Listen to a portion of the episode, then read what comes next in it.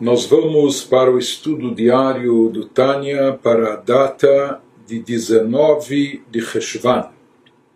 Iniciando na quarta sessão do Tânia, Igeret HaKodesh, Carta Sagrada, carta de número 29.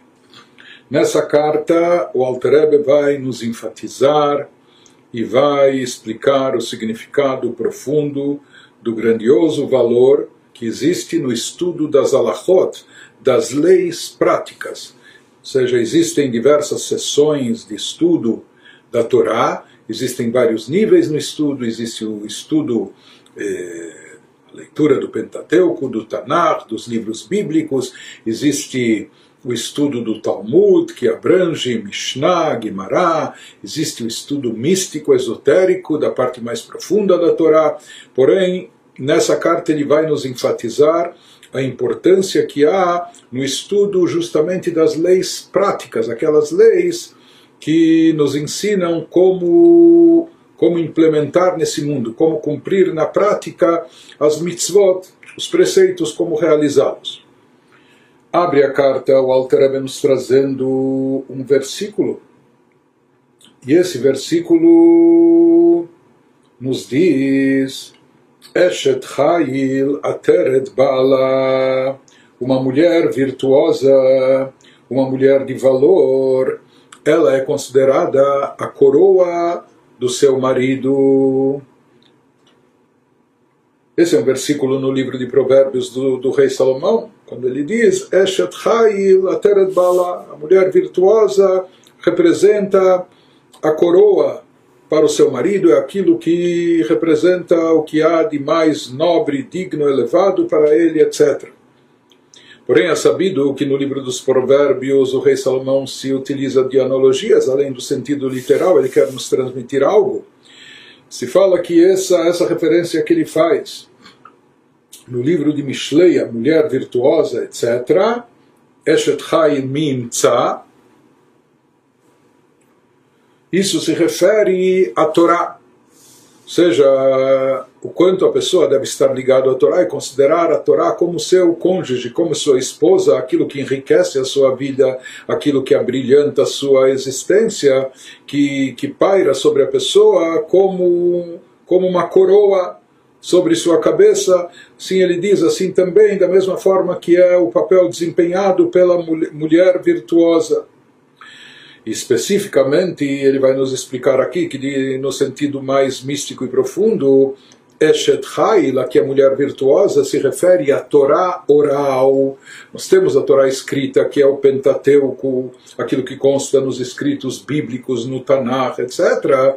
Depois nós temos toda a Torá oral, que nos foi transmitida também no Monte Sinai, foi dada a Moshe e retransmitida para todo o povo de Israel mas que fosse passada de geração em geração de forma verbal, de pai para filho, de mestre para aluno, e assim foi durante vários séculos, até a época de, da destruição do, do segundo Beit HaMikdash, há cerca de dois mil anos atrás, que Rabi Yudá nasceu, chamado Rabbeinu Akadosh, nosso santo mestre Rabi Yudá, vendo que o povo de Israel estava prestes a ir para o exílio e, pelo visto, prevendo que esse seria um exílio muito longo, como a nossa diáspora, que dura quase dois mil anos, e na ausência do Beit HaMikdash, do, do templo sagrado, e com todas as perseguições que haveriam e opressões, ele viu que estava se esquecendo pontos, pontos importantes nessa tradição oral, e daí ele decide botar isso no papel, é? e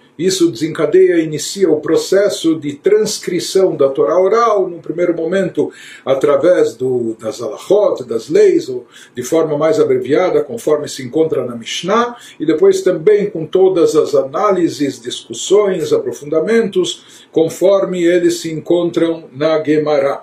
Mas de qualquer maneira, isso, isso, é, isso é o que compõe a chamada Torá oral, e a Torá oral aqui é chamada da esposa, a esposa virtuosa. Então, daqui se subentende que a relação que existe entre a Torá escrita e a Torá oral seria como a relação entre marido e mulher. Sim, como a, esposa ela é considerada um elemento receptor daquilo que é transmitido, que é dado pelo marido, pelo esposo, da mesma maneira a Torá oral, ela recebe da Torá escrita, porque na realidade tudo aquilo que está analisado e descrito de forma extensa, de forma eh, prolongada na Torá oral, tudo isso se encontra já na Torá escrita, mas na Torá escrita isso está telegrafado, por assim dizer. Isso se encontra lá quase que insinuado. Às vezes, eh, em pouquíssimas palavras, a ideia, o conceito, a mitzvah é transmitida na Torá escrita, e a partir disso, a partir desse texto, e às vezes de um pequeno texto, se elabora, se desenvolve, se amplia todo o assunto até esclarecê-lo na Torá oral. Por isso a Torá escrita é chamada, e nós já vamos ver mais sobre essa analogia, sobre esse exemplo mais adiante. A Torá escrita é comparada com o marido, enquanto que a Torá oral é equiparada à mulher, à esposa. E sobre isso ele nos diz que Eshet Chayil, nas palavras do rei Salomão, Eshet Chayil Ateret Bala, que a mulher virtuosa ela se constitui numa coroa que brilhanta, enriquece, etc. O marido em outras palavras, por mais que a Torá oral recebe tudo, ela deriva da Torá escrita, portanto, à primeira vista ela está num papel de receptora, porém ele nos diz que ela acaba se elevando e servindo de coroa para o marido, para a própria Torá escrita também. Ou seja, acaba vendo nela, na Torá oral, uma vantagem superior, algo mais elevado, assim como a coroa ela é, é posta, é colocada acima da cabeça, da mesma maneira, na Torá oral nós acabamos notando aqui uma vantagem superior que a torna mais elevada, inclusive em relação à própria Torá escrita, que ela acaba se constituindo na, na, na coroa para a Torá escrita. Para entender isso, para explicar isso, o Alter nos introduz a vantagem, superioridade que existe em torno das alachot, das leis, das leis práticas que nós encontramos na Torá. Ele nos diz, Ita Bagmará Peregdale de Megillah, assim consta na Gemara, no Talmud, no quarto capítulo do Tratado Megillah, o Deishtamesh Betagah Halaf, זה המשתמש במי ששונה הלכות, que traz a Torá, lá o Talmud diz que aquele que faz uso da coroa, ele acaba partindo desse mundo, ou seja, que a coroa é algo muito elevado, muito sagrado, e não é qualquer um que pode utilizá-lo ou para qualquer finalidade, a ponto que o Talmud nos diz que quem faz um uso indevido da coroa, ele acaba partindo desse mundo. Explica o Talmud que isso se aplica a quem faz uso, quem se utiliza daquele que estuda as alachot, daquele que se dedica ao estudo, se concentra na parte da legislação judaica, aquele que estuda as leis da Torá, porque elas são a coroa da Torá. Então aqui nós vemos dessa citação talmúdica que associa o conceito de coroa justamente a parte da Torá que são as alachot, as leis da Torá. Ele nos fala que as leis da Torá, mais do que qualquer outro aspecto da Torá, mais do que qualquer outro eh, tema da Torá, essas são consideradas, essas alachot são consideradas a coroa. Prossegue lá, Guimarães nos diz, Tana de Eliau, assim foi ensinado na Academia de Estudos de Eliau, Kol Ashone Alachot, Muftachlo, etc., foi dito lá que todo aquele que estuda Alachot, que se dedica ao estudo de leis práticas, lhe é assegurado uma parte no mundo vindouro, ele tem garantido, tem assegurado uma parte no mundo vindouro. Então, mais uma vez, aqui nós encontramos uma garantia, uma promessa especial e grandiosa, mas não para qualquer um que estuda a Torá ou qualquer parte da Torá, mas especificamente para aquele que se dedica ao estudo das alachot, ao estudo das leis práticas que se encontram na Torá. Velo Shar Torá. Então, essa promessa, essa garantia foi oferecida apenas para aquele que se dedica às alachot. Então, ele nos diz que nós vemos a partir de toda essa ênfase que existe em torno das alachot, é necessário entender o porquê dessa importância especial, no que reside essa importância presente justamente, especificamente na, nas alachot, no estudo das leis. Ren Lavin, prossegue o Alter e nos diz.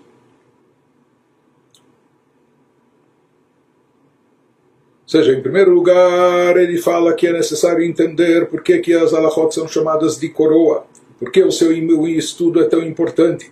Também que dei lavin mamar nos yudalev dimnachot, da mesma forma, para que a gente possa entender um dito dos nossos sábios de abençoada memória que é trazido no capítulo 11 do Tratado Talmudico Menachot, quando o Tratado Talmudico lá nos afirma Filo Loshana Adam Ela Perek Echad Shachrit Hulei Yatsa Yedechovato lá eles afirmam em princípio existe uma obrigação que recai sobre a pessoa de estudar Torá em todo momento disponível, toda oportunidade que ele tem. Seja, a mitzvah da Torá, de estudo da Torá se aplica a qualquer hora, a qualquer momento. Mas, por outro lado, dizem os nossos sábios, se uma pessoa estudou somente um único capítulo pela manhã e um único capítulo à noite, ele cumpriu a sua obrigação de estudar Torá. Sobre a obrigação de estudo da Torá está escrito Berragita Boyomambalaila, que você medite e reflita nas palavras da Torá dia e noite. Mas ele diz mesmo que a pessoa não estudou o dia inteiro, ou toda a noite, ele estudou apenas um capítulo de dia, de manhã, e um capítulo à noite. Isso já serve para ele cumprir a sua obrigação de estudo da Torá diário.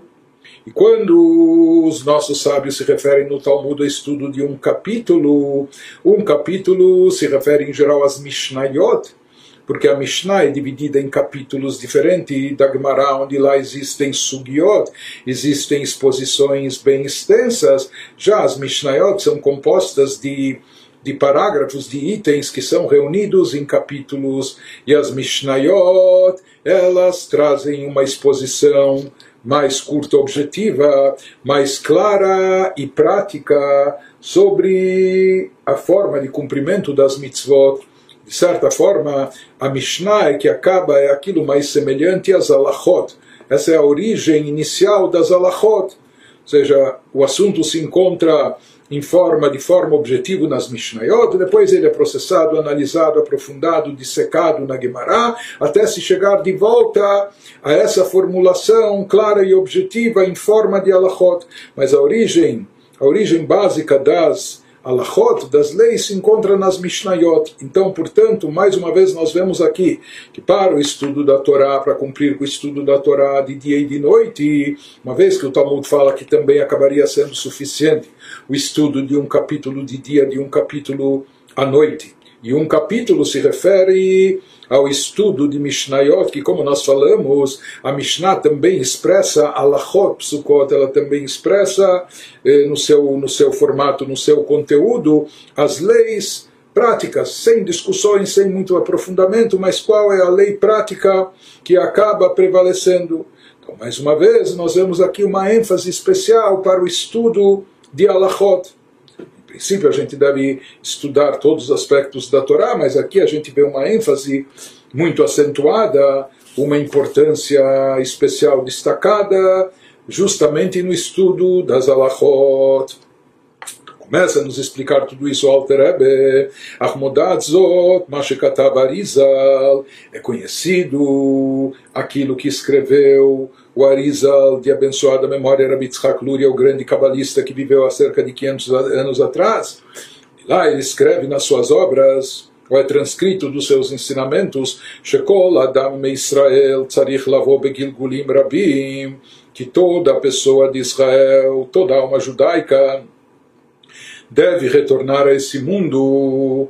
Quantas reencarnações forem necessárias, e às vezes são muitas reencarnações, kol mitzvot Torah, até que ele cumpra todas as 613 mitzvot da Torá, até que no acúmulo de todas essas viagens, entre aspas, de todas essas reencarnações, de todas essas vidas, ele acaba, acabe completando o cumprimento de todas as 613 mitzvot que constam na Torá, e que ele cumpra essas mitzvot em todos os seus aspectos, bemachshavá, dibur, umase, seja no pensamento, seja na fala e seja na ação. Existem mitzvot que estão mais relacionadas ao pensamento ou mais internas, como amor a Deus, reverência a Deus, etc. Existem mitzvot que estão relacionadas mais à fala, como a recitação do Shema, do Birkat Amazon, da benção pós-refeição, etc. Existem as mitzvot de ordem prática que consistem em fazer algo, colocar o tefilin, eh, chacoalhar o lulav, o etrog e assim por diante. De qualquer maneira, diz o Arizal que uma alma tem que retornar, uma alma de Israel tem que retornar a esse mundo. Quantas vidas for necessárias, em quantas reencarnações se necessitar para cumprir as 613 mitzvot em todos os seus aspectos de pensamento, fala e ação. Por que, que isso é imprescindível? Por que, que isso é indispensável? Explica o Arizal, lehashlim levushei nafsho, uletakna, shelo ye levusha de que isso é necessário para a pessoa completar todas as vestimentas da sua alma e para retificá-las de maneira tal que ele esteja munido de todos de todo o vestuário necessário. Nós já vamos ver o que, que significam essas roupas, essa roupagem, de maneira tal que não esteja faltando para ele nenhuma vestimenta. Então, fala o Arizal que esse processo, ou seja, essas reencarnações são necessárias a fim de, de possibilitar que a pessoa cumpra todas as 613 mitzvot, porque essas mitzvot vão se constituir em roupagem para sua alma, que é necessário a pessoa acumular, adquirir essa roupagem ou retificá-las, corrigi-las se houve falha no cumprimento de mitzvot, de forma tal que a sua vestimenta não fique incompleta, a sua vestimenta espiritual. Ele nos diz, levad mitzvot atluyot bemelach. שהוא מוציא כל ישראל כי הוא כללות כולם. Isso, com exceção, isso que a pessoa precisa cumprir todas as mitzvot, com exceção de, por exemplo, mitzvot que dependem apenas do rei de Israel. Existem algumas mitzvot específicas no cômputo das 613 que elas se aplicam apenas para aquele que é o rei de Israel. Então, aqui uma pessoa se não cumpriu isso, ele não cumpriu talvez porque ele, ele não foi, ele não era o rei e não foi nomeado e nem vai ser.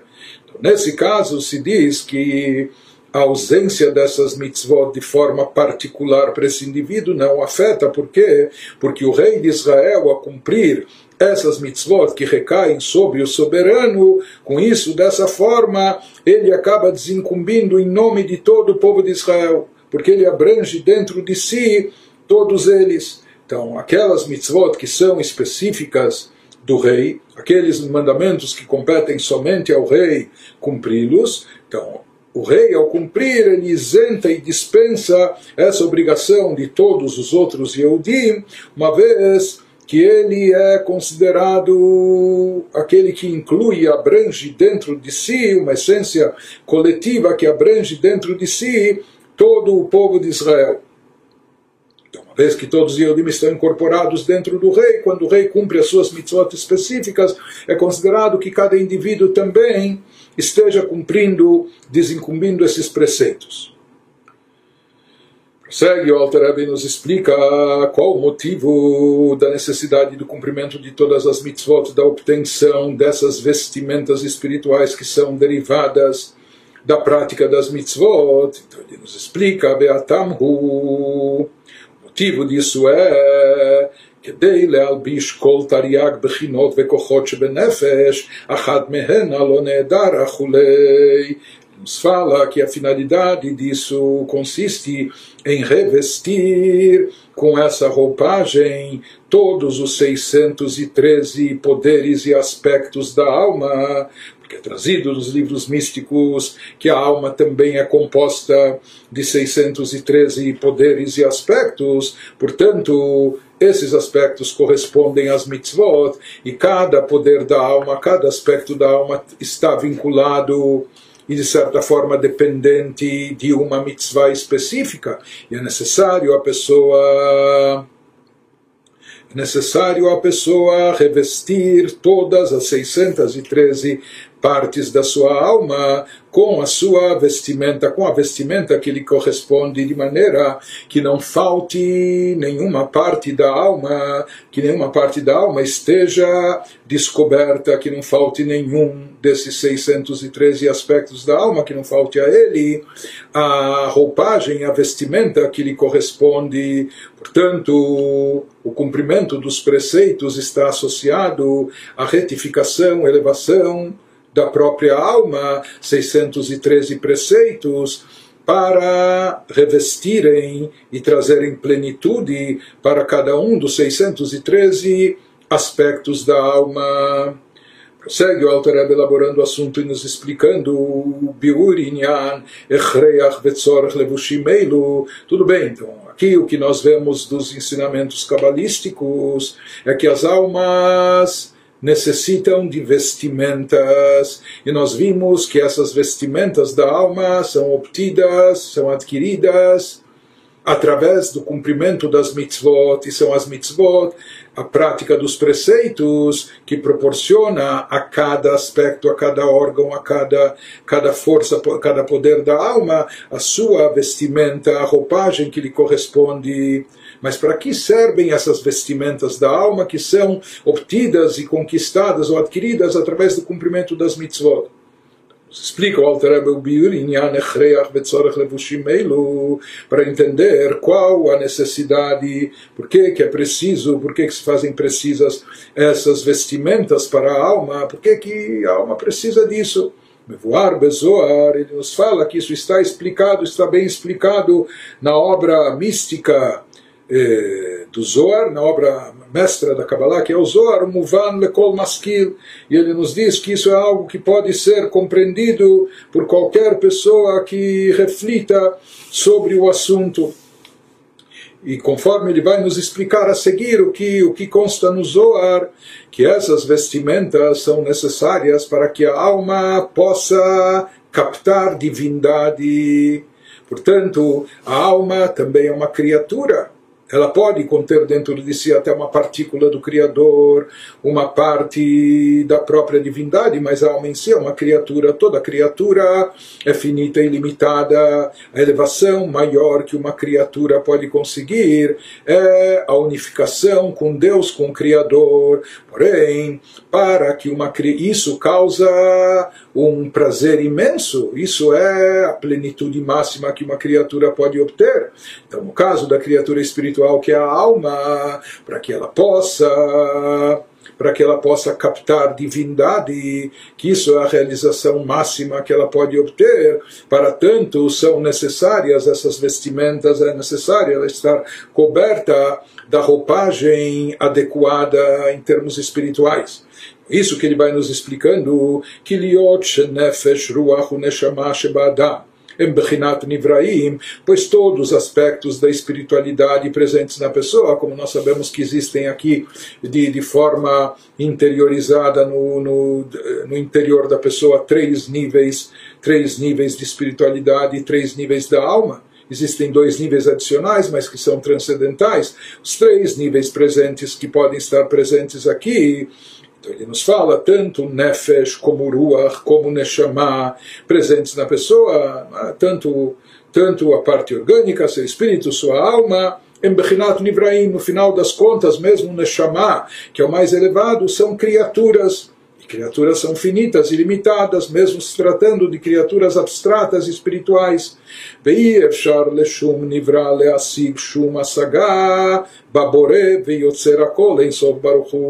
Não é possível, não é viável que nenhuma criatura, por mais elevada que seja, que ela possa captar qualquer coisa, ou seja, mesmo apenas um vislumbre, captar algo do Criador, daquele que deu origem, que formou a tudo, uma vez que ele é infinito, que ele é ilimitado. Portanto, a alma qualquer que seja o seu nível, seja Nefesh, Ruach ou Neshama, qualquer que seja a sua, que é a sua categoria, é impossível para ela, como é impossível para qualquer criatura, qualquer ser criado, atingir alguma compreensão, captar algo da essência de Deus, que é o Criador e Formador de tudo, que Ele é infinito.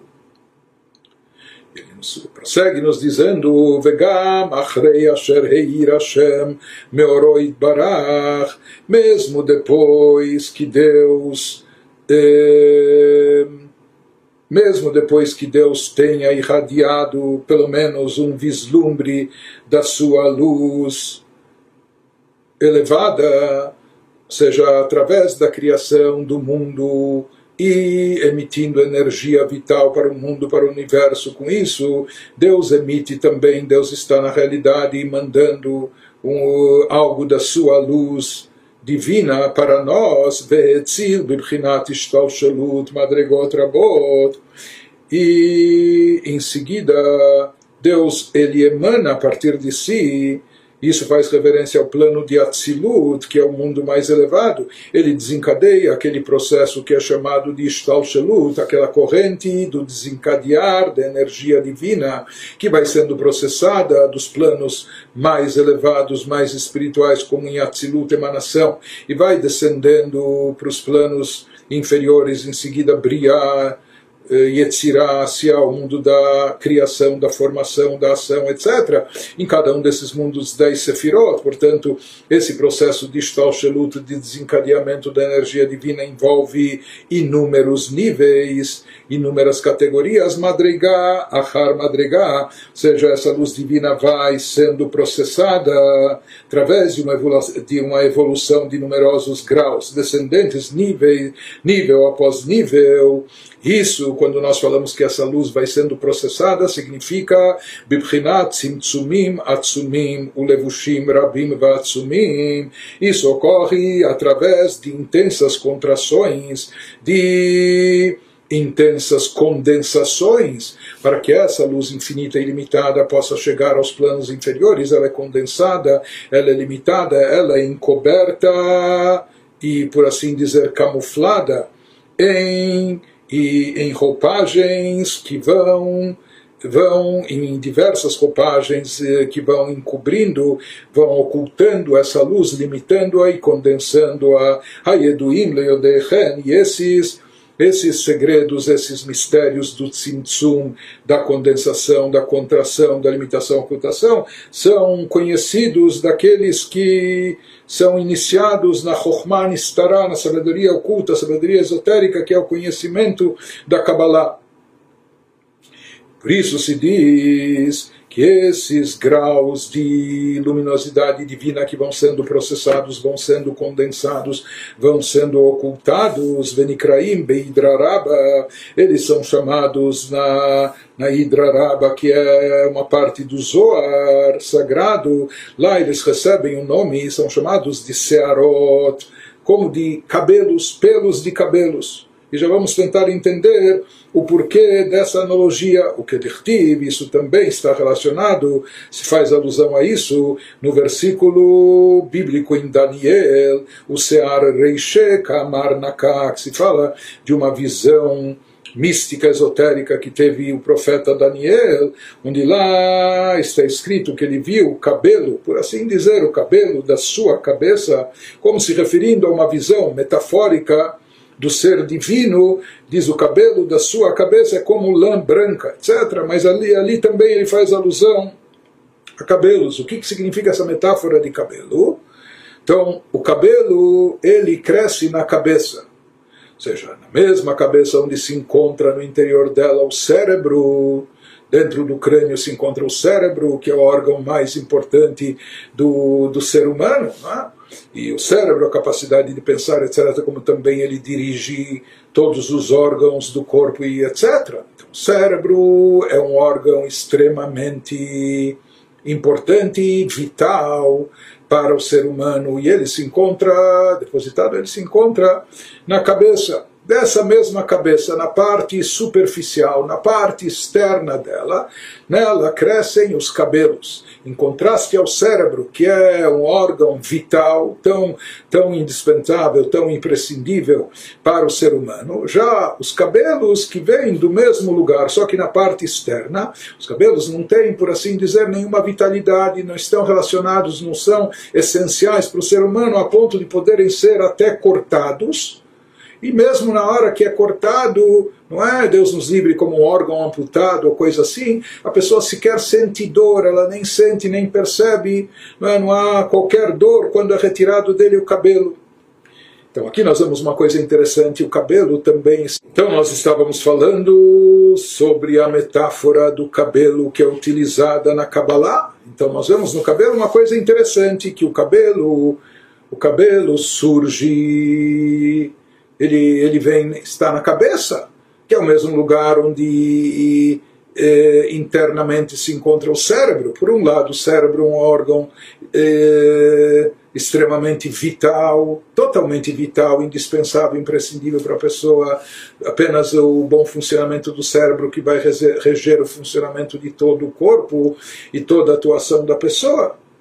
Mas por outro lado, nessa mesma cabeça, na parte externa, temos os cabelos. O cabelo não tem nada de vital, nada de essencial, eh, a tal ponto que mesmo sendo sendo cortado, a pessoa sequer sente dor, etc. E aqui o que há de curioso e paradoxal é que o cabelo ele está ele está ele se encontra no mesmo lugar onde está o cérebro então, nós temos esse paradoxo. Por um lado, o cérebro é tão vital, essencial, e o cabelo ele é tão dispensável, até ele pode ser até cortado sem nenhuma dor ou prejuízo para a saúde da pessoa, etc.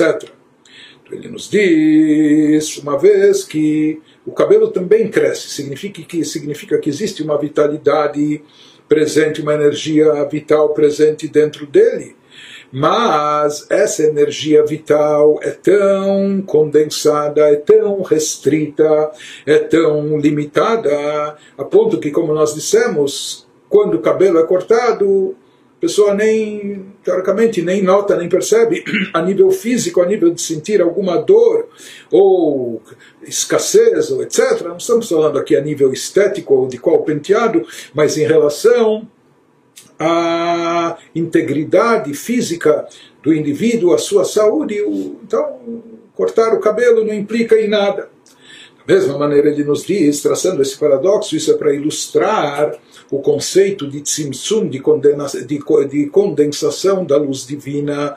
Então imaginem aquilo que é uma luz essencial infinita, que isso estaria simbolizado, entre aspas, como cérebro, algo tão essencial, etc. Mas quando ele é condensado, quando imagina, quando essa, essa energia é condensada, oculta, restrita, de tal forma que no final disso surgem cabelos, que é algo insignificante comparado com o cérebro, isso é absolutamente nada. Cabelo também tem uma energia, também cresce, mas como nós dissemos, ele não tem a mínima importância, não é contraste com o cérebro, que é algo vital, essencial, ele também é derivado, está na mesma cabeça, também sai de lá e cresce, mas é, aquela vitalidade presente nos cabelos é algo tão, tão diminuto, tão condensado, essa vitalidade está tão oculta, tão restringida, que é incomparável que a, a, a sua origem, aquilo que está no cérebro. Da mesma maneira, ele fala que isso serve para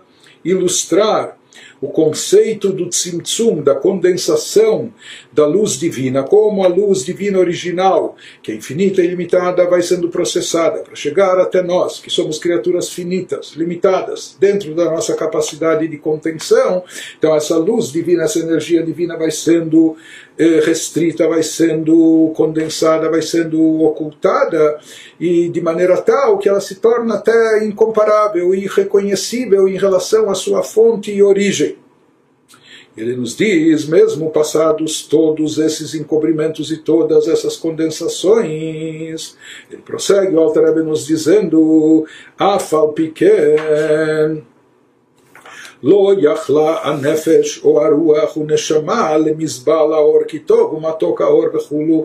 Portanto, essa luz divina foi extremamente diminuída, foi extremamente intensamente condensada, foi enormemente limitada, mas mesmo assim, depois de todas essas limitações, condensações, contrações, ocultamentos, etc., a alma, quando a alma em si ela ainda é incapaz de conter a luz divina, mesmo depois de processada, condensada, oculta e restringida.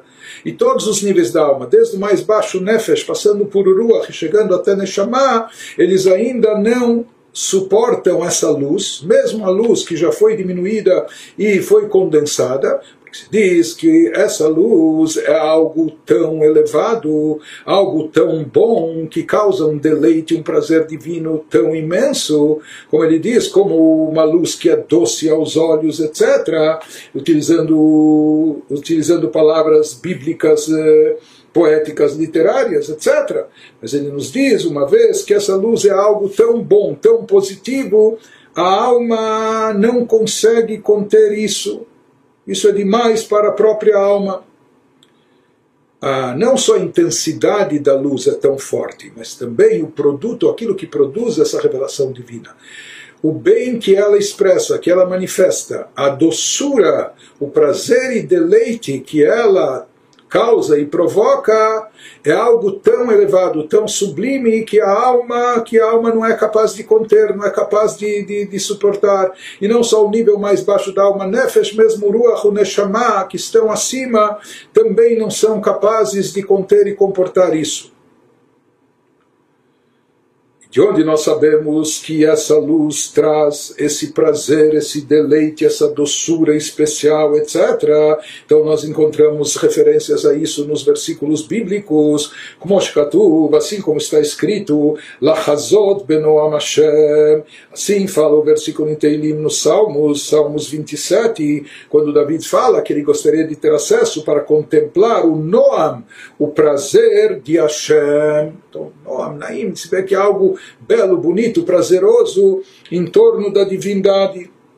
Então isso, Noam Lashon Neimut Varivut, ele nos fala que isso é uma expressão que significa é, uma beleza especial, uma doçura especial, algo muito agradável, um prazer e um deleite enorme, um prazer infinitamente imenso, Lashon Neimut Varevut, Metikut Vetanug.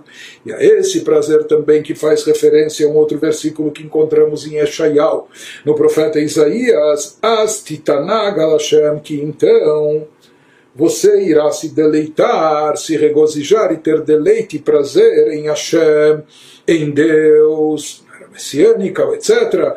Ou como encontramos em mais um outro versículo em Yeshayahu, no capítulo 58, quando o profeta diz,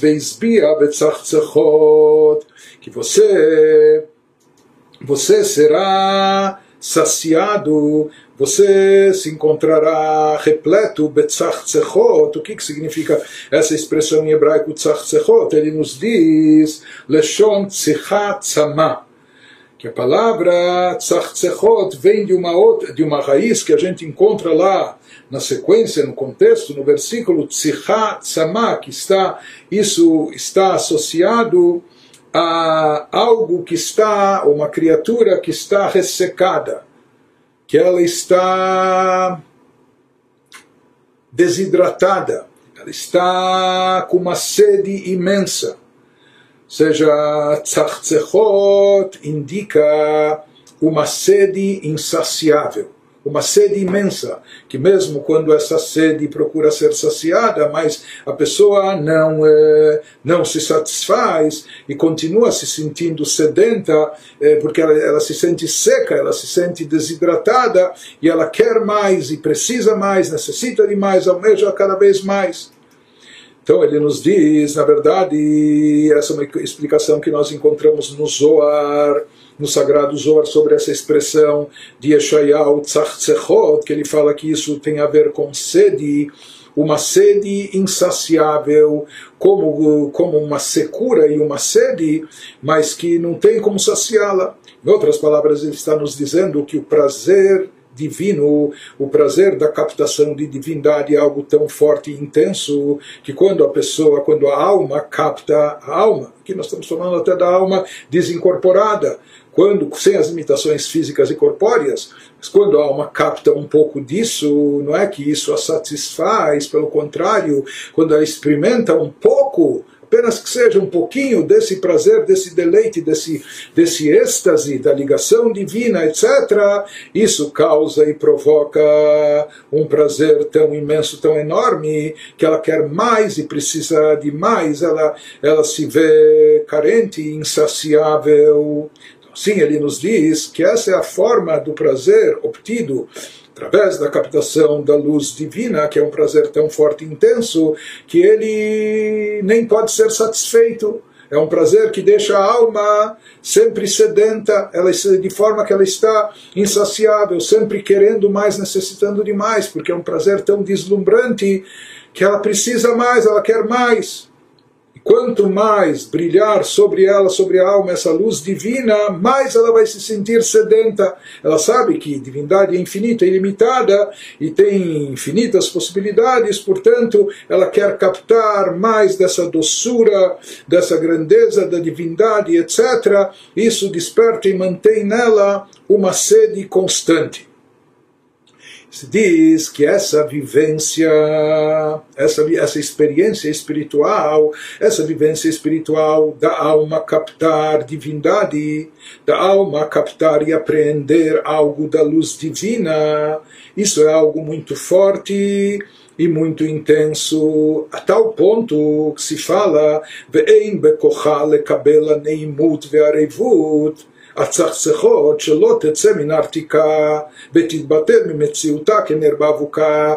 Isso é uma experiência tão forte, tão intensa para a alma, que ela não tem a, a força e a capacidade de conter e receber essa revelação, ou seja, essa essa gradibilidade, essa doçura que é proporcionada pela revelação divina essa, esse deleite, esse prazer que é tão intenso, que faz com que essa sede aumente cada vez mais, que essa, esse anseio pela, pelas revelações maiores se multiplicam e causam, o causem uma sede insaciável.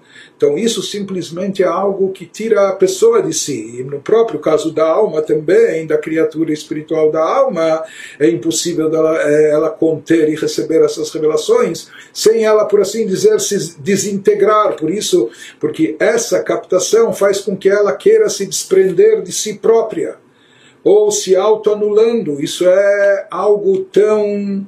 É um, é um prazer tão intenso, tão forte, que se diz assim como uma chama de uma, de uma vela, que é uma chama pequenina, quando, quando aproximada de, de uma chama maior, de uma tocha, ou de uma fogueira, de uma labareda de fogo. Então o que, que acontece? Quando aquela chama pequena, quando por assim dizer ela toca, encosta naquela, naquela labareda, então a tendência o que, que é? Que imediatamente ela é absorvida, integrada pela chama maior.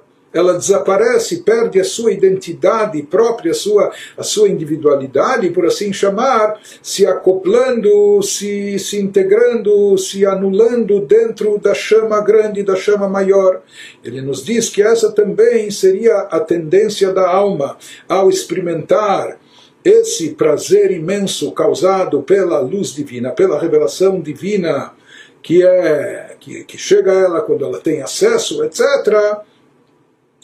E mesmo que nós estamos dizendo que aqui se trata da luz divina depois que ela foi processada, depois que ela foi diminuída, depois que ela foi condensada e ocultada, mas mesmo assim ainda é uma revelação tão intensa que causa um prazer tão enorme que a alma não é capaz de conter e comportar isso sem se desintegrar, sem se anular por completo a não ser, isso que prossegue o Alter Rebbe nos dizendo,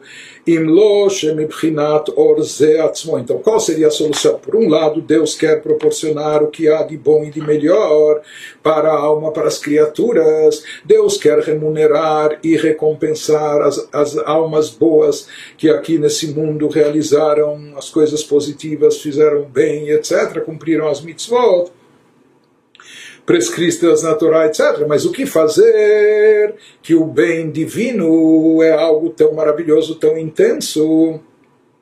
É algo perfeito e limitado que simplesmente a alma não é capaz de conter. Não só que nós aqui no mundo físico, corpóreo, não somos capazes de captar tamanha espiritualidade, tamanha revelação. Deus fala que mesmo a alma desincorporada em qualquer nível, não só Nefesh, não é capaz de conter e absorver tamanha luminosidade divina.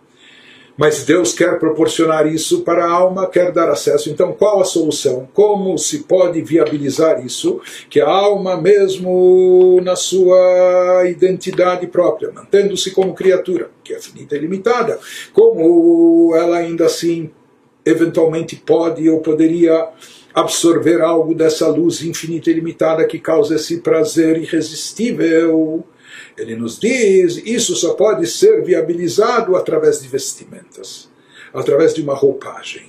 Né? É isso que ele vai nos explicar, que essas vestimentas vão viabilizar para a alma poder captar, sem se desintegrar, essa luz infinita.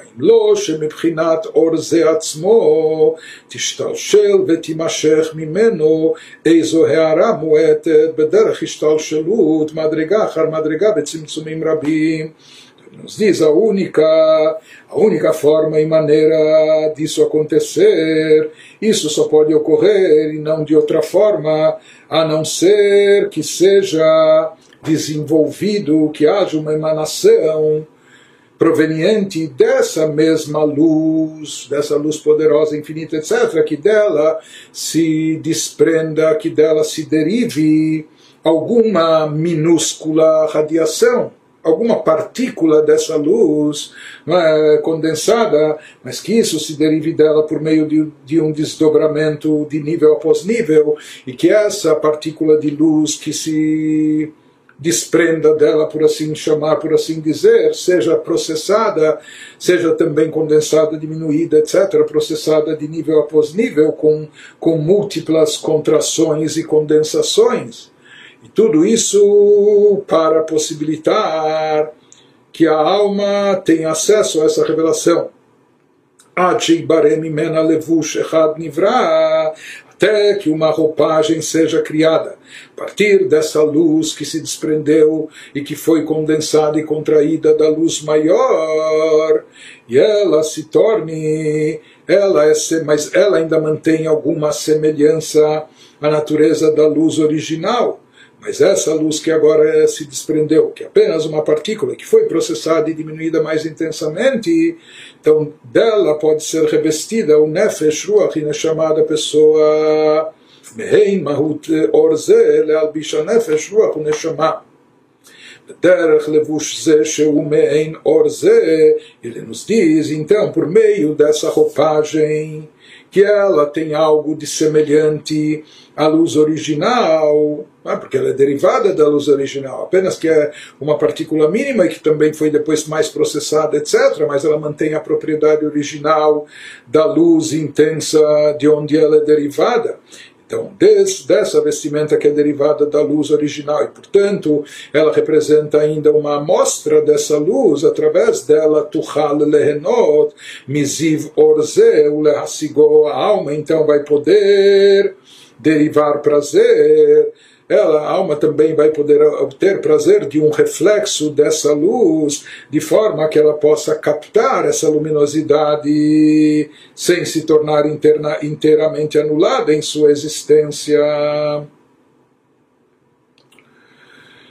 Em outras palavras, aqui ele está nos dizendo que entre nós temos aqui duas coisas, eh, duas coisas não só diferentes, mas até contrárias e opostas. Nós temos uma luz divina que é infinita e ilimitada e que até o prazer que ela causa é algo ilimitado e portanto insaciável e etc, irresistível a, a ponto a ponto da criatura se sair de si própria, se desintegrar, se anular por completo diante dessa luz, diante desse prazer. Por outro lado, nós temos a criatura finita e limitada, que até a nossa alma tem essa condição, Nefesh, Ruach, Neshama, etc. Eles têm essa condição, são, são criaturas, e portanto são finitas, são limitadas.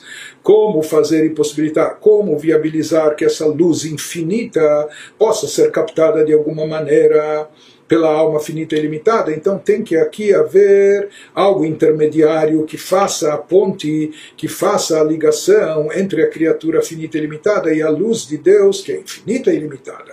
O que vai servir aqui como intermediário, então ele nos diz, é uma partícula da luz divina que é derivada dela, mas apenas uma partícula mínima, e mesmo essa partícula mínima, ela vai ser processada, vai ser condensada, vai ser eh, diminuída, vai ser ocultada e etc, para possibilitar que a partir dessa partícula, que a partir dela, dessa partícula da luz divina infinita, se crie, por assim chamar, uma roupagem para as almas, uma vestimenta para as almas. Então, uma vez que aqui é só uma partícula, que ela foi mais condensada e foi mais, mais diminuída e oculta, de modo, de, de modo que ela possa se aproximar mais da criatura e combinar com a criatura. Então, essa luz, que é apenas uma amostra da luz maior, isso a alma é capaz de conter, isso a alma é capaz de absorver.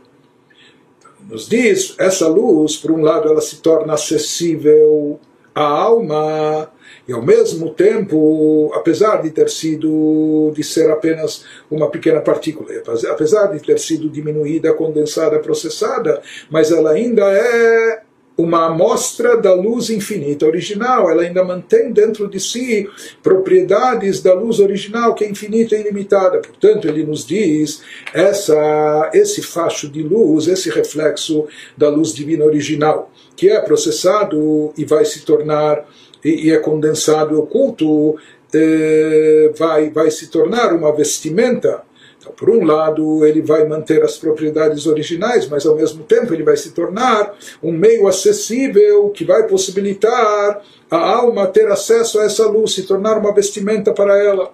Então, esse é o papel Desse, esse é o papel de intermediação, esse é o conceito da vestimenta da alma e qual a necessidade dessas vestimentas, aquilo que a gente estava explicando.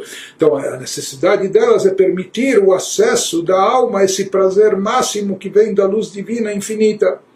Isso que ele nos diz, Vederech levush ze, Sheu em Orze, e através e por meio dessa roupagem, dessa vestimenta, essa vestimenta que contém dentro de si uma amostra da luz original, divina, infinita, ilimitada, que causa aquele prazer irresistível, etc.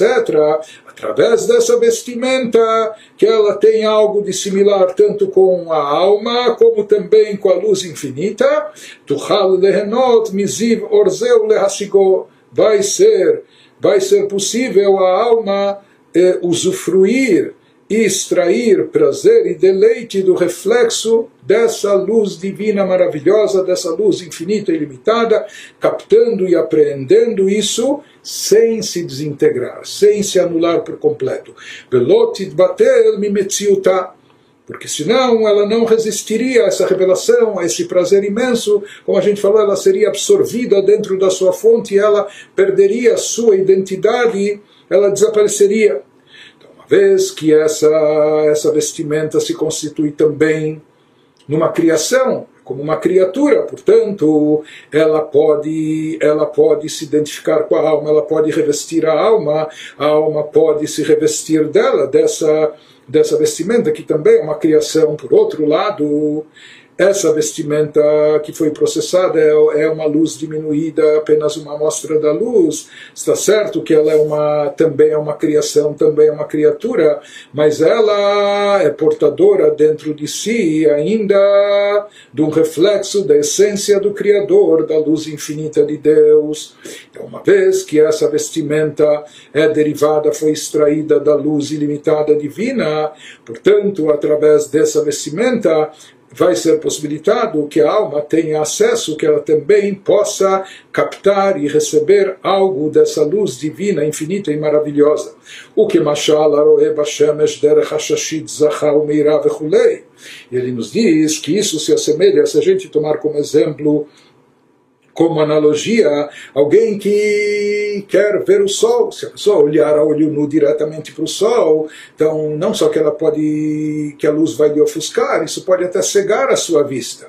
Então o que ele faz? Ele olha para o sol através de uma lente fina e resplandecente, ele se utiliza de uma lente, uma lente escura, o que for, e, e isso serve como escudo, ou seja, se ele olhasse de forma direta, essa luz cegaria os seus olhos, ele perderia até a visão. Né?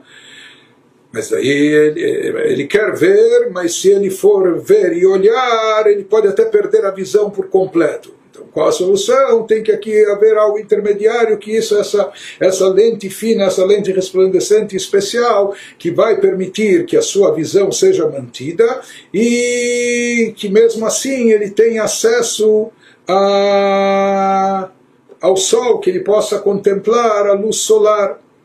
Então, ele nos diz da mesma forma, nós encontramos também esse conceito a respeito de Moshe Rabbeinu, o que Moshe Katuv vai avô Moshe Betocheanan vayal, está escrito na Torá a respeito de Moshe, que antes de ascender, de subir ao Monte Sinai, Moshe entrou no meio da nuvem, e então ele subiu a montanha. Primeiro Moshe se envolve numa nuvem, se fala qual era aqui o papel da nuvem, esses efeitos especiais, o que representa a nuvem aqui? Então ele nos diz o que possibilitou a ascensão, a subida de Moshe, porque Moshe iria ter revelações que nenhuma criatura humana, nenhum ser humano jamais teve. Como ele poderia captar isso? Em primeiro lugar, ele entrou na nuvem. A nuvem é aquilo que torna é algo nebuloso, algo que obscurece. Não é? Então ele nos diz que primeiro ele precisava Moshe Rabbeinu se revestir na nuvem, que a nuvem serviria como uma vestimenta até para proteger Moshe como criatura finita limitada, ou proteger a sua visão, de maneira que possibilite ele ver e aprender tudo aquilo que ele veria, mesmo assim se mantendo vivo e existente. Dessa forma ele poderia, e apenas dessa forma que ele poderia receber todas as revelações que foram dadas no Monte Sinai.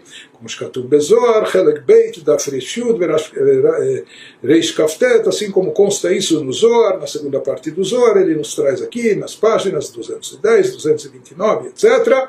E em resumo, esse é o significado, essa explicação em relação às mitzvot. Por que, que uma alma precisa retornar aqui até cumprir todas as 613 mitzvot? Porque as mitzvot são indispensáveis para a alma. Porque a alma precisa das vestimentas apropriadas para depois poder usufruir da divindade, para poder captar a luz divina sem se desintegrar, sem se, sem se acoplar dentro da divindade desaparecendo. Então ele nos diz somente através dessas vestimentas, e essas vestimentas são produzidas através do cumprimento das mitzvot, é apenas através dessas vestimentas que a alma vai poder e vai conseguir usufruir desse prazer infinito, desse deleite ilimitado que consiste na, na, contemplação da luz divina. Esse é o prazer divino de estar conectado à divindade.